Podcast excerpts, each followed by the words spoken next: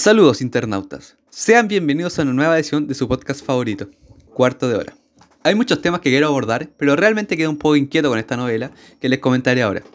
El extranjero. Es una obra de Albert Camus que cuenta la historia de un joven emocionalmente distante, llamado Meursault. Este personaje en particular no puede llegar a llorar por su madre, no cree en Dios, y mata a un hombre que apenas conoce sin ningún motivo discernible. Por su crimen, Meursault se considera una amenaza para la sociedad y es condenado a muerte. En esta velada especial quiero analizar junto a ustedes el tópico de la vida y la muerte. Este no es un tema para dejar pasar y ya. La muerte solo tiene importancia en la medida que nos hace reflexionar sobre el valor de la vida. Es el tema delicado. Tener la oportunidad de vivir y desaprovecharlo es algo inaudito. Y al fin y al cabo, la vida son dos días, coño. La primera frase del libro nos pone ya en relación con la muerte. Hoy ha muerto mamá, o quizá ayer, no lo sé. Este personaje no tiene una opinión sobre la muerte de su madre. La ve simplemente como un hecho, natural y totalmente esperable. Si bien manifiesta que la quería, no parece demostrar tristeza en ningún momento frente a la pérdida. La segunda vez que hablamos de la muerte es cuando el protagonista asesina al árabe.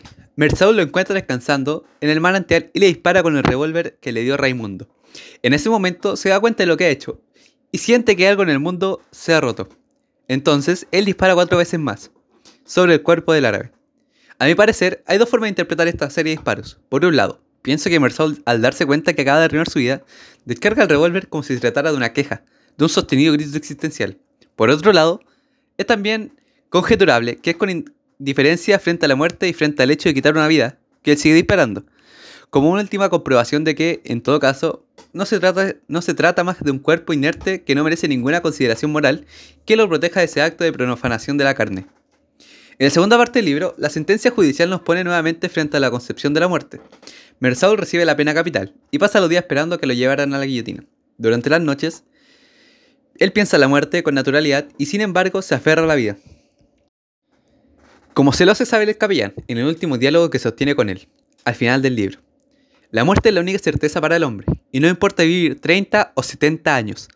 El horizonte siempre es el mismo, y es irrevocable. Frente a esta certeza, el hombre solo puede elegir la vida, aunque ésta carezca de sentido. La vida es pura existencia y esto es suficiente para justificar.